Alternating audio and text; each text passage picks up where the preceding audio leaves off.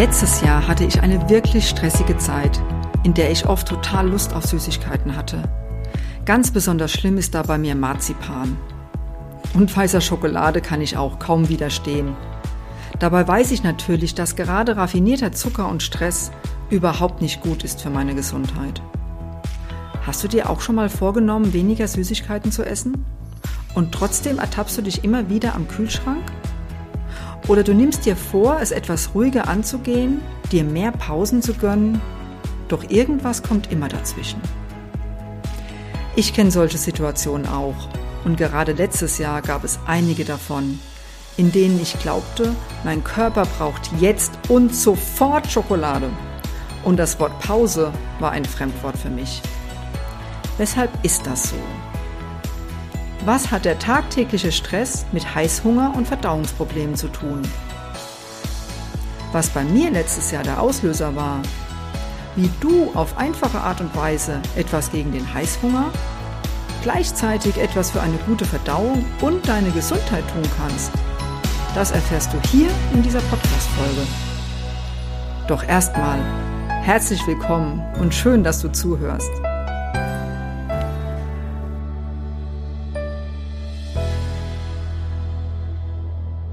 An sich ist die Stressreaktion unseres Körpers etwas ganz Natürliches und auch sehr wichtig.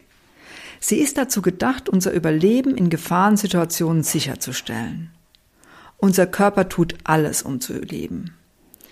Mittlerweile allerdings ist Stress eines der größten Gesundheitsprobleme unserer Zeit geworden. Was geschieht eigentlich bei Stress in deinem Körper? Stell dir bitte diese Situation vor, für die eigentlich der Stress gedacht war. Du stehst plötzlich und unerwartet einem Tiger gegenüber. Was ist dann wichtig? Dass du das Mittagessen gut verdaust? Sicherlich nicht. Halte in Gedanken diese Szene an. Was spielt sich in diesem Moment in deinem Körper ab? Ein Tiger steht dir bedrohlich gegenüber.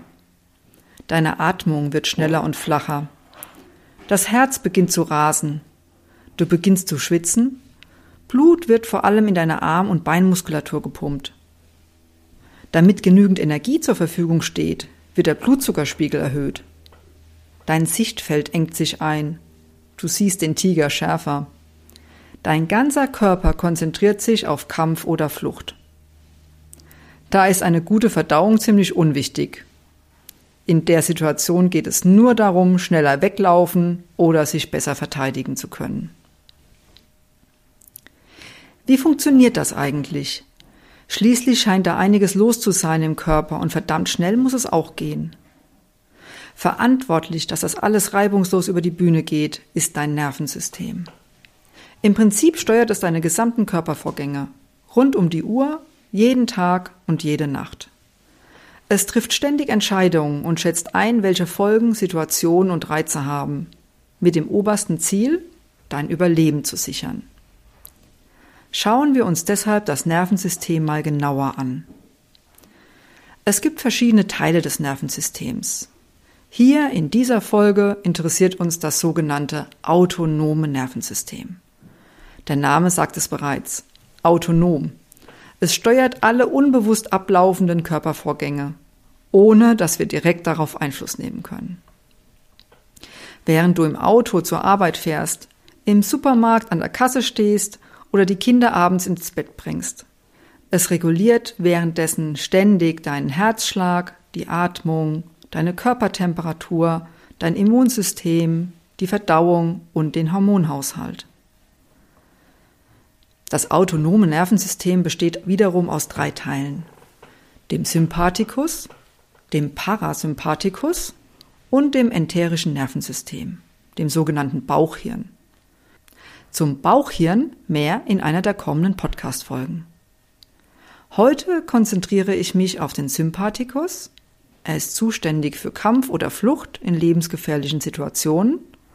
Und den Parasympathikus, zuständig für Verdauung, Ruhe und Reparatur. Prinzipiell sind die beiden Gegenspieler. Das heißt, sie wechseln sich ab. Wie Gaspedal und Bremse in deinem Auto.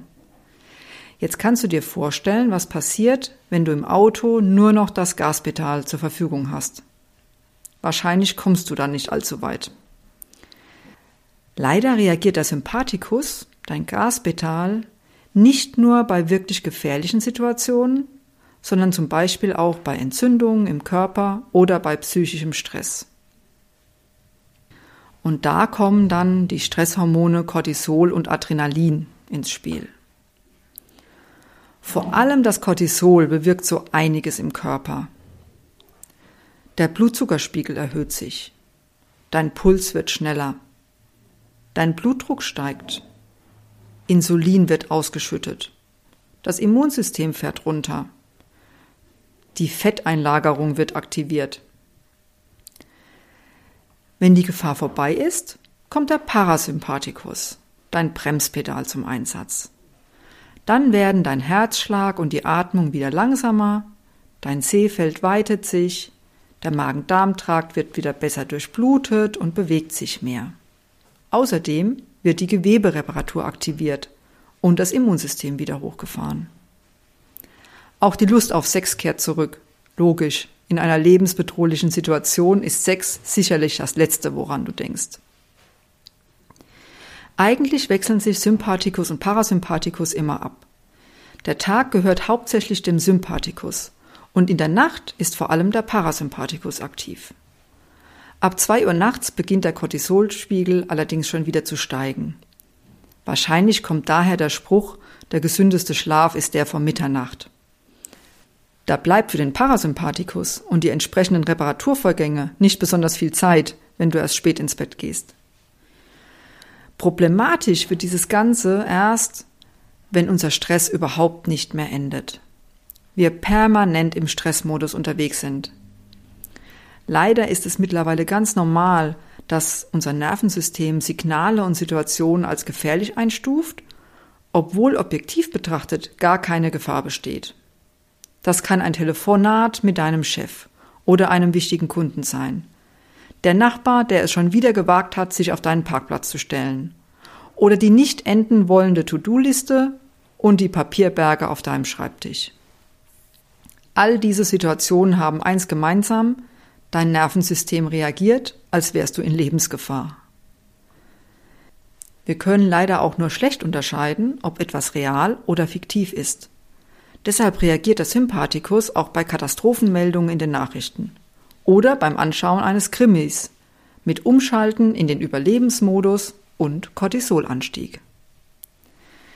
Frag dich gerne mal, wann hast du dich das letzte Mal rundum sicher und entspannt gefühlt? Und wie viel Zeit des Tages bist du angespannt? Wenn der Stress lange genug anhält und du damit einen dauerhaft erhöhten Cortisolspiegel hast, dann können folgende Beschwerden entstehen. Hoher Blutdruck, Herzrasen, Wunden heilen schlechter und es gibt leichter blaue Flecken. Probleme mit der Verdauung entstehen. Du nimmst ungewollt an Gewicht zu. Du reagierst sensibler auf Schmerzreize. Es treten vermehrt Stimmungsschwankungen und depressive Phasen auf. Es kann sogar sein, dass bei Frauen die Regelblutung ausbleibt. Und natürlich hat man kaum Lust auf Sex. Irgendwann fühlt man sich nur noch erschöpft und müde, ausgebrannt. Wenn dir das irgendwie bekannt vorkommt, dann jetzt die gute Nachricht, du bist deinem Nervensystem nicht hilflos ausgeliefert. Es gibt eine einfache Übung, mit der du deine Bremse, den Parasympathikus, trainieren und damit den Cortisolspiegel senken kannst. Und das geht so. Atme tief durch die Nase ein, dein Bauch wölbt sich nach vorne. Halte nicht die Luft an, sondern halte nur einen Augenblick inne. Dann atme wieder aus. Dein Bauch bewegt sich wieder zurück. Der Ausatmen sollte dabei etwas länger sein als der Einatmen. Vielleicht hilft es dir, die Hände übereinander auf den Bauch unterhalb des Nabels zu legen. Du spürst dann, wie sich die Hände beim Ein- und Ausatmen vor und zurück bewegen. Wenn du Monate, Jahre oder Jahrzehnte flach und kurz geatmet hast, dann kann es ein bisschen dauern, bis sich dein Bauch mitbewegen mag. Hab Geduld mit dir. Optimalerweise atmest du vier Sekunden ein und sechs Sekunden aus. Damit du einfacher üben kannst, findest du als Bonusmaterial zu diesem Podcast eine Atemübung mit genau diesem Rhythmus. Übe das gerne circa dreimal am Tag für einige Minuten. Vielleicht, wenn du auf der Toilette sitzt und eh nichts Besseres zu tun hast. Nächste Woche werde ich dir weitere Übungen vorstellen, wie du auf einfache Art den Parasympathikus, das Bremspedal, aktivieren kannst. Es lohnt sich also wieder reinzuhören. Oh, ich hatte dir ja noch versprochen zu erzählen, weshalb das letzte Jahr so stressig für mich war. Nein, es hatte nur indirekt mit Corona zu tun. Zum einen hatte mein Papa eine Darmblutung und die Ärzte konnten die Stelle nicht lokalisieren. In einer Not-OP wurde ein Teil des Dickdarms entfernt und ein künstlicher Ausgang gelegt. Dann, sechs Wochen später, hatte meine Mutter einen schweren Schlaganfall. Und da die Besuchsregeln aufgrund des Lockdown mehr als bescheiden waren, haben wir uns dafür entschieden, die Reha meiner Mutter bei uns durchzuführen. Gut, dass ich dafür einfach zwei meiner Praxisräume umfunktionieren konnte. Da war der große Wasserschaden in unserem Wohnhaus im Sommer quasi nur noch Nebensache. Gleichzeitig lief natürlich mein Praxisbetrieb so gut es ging weiter. Ich frage mich rückblickend wirklich, wie ich das alles geschafft habe. Kein Wunder war ich im November und Dezember froh, dass es ruhiger wurde und habe mir entsprechende Pausen gegönnt.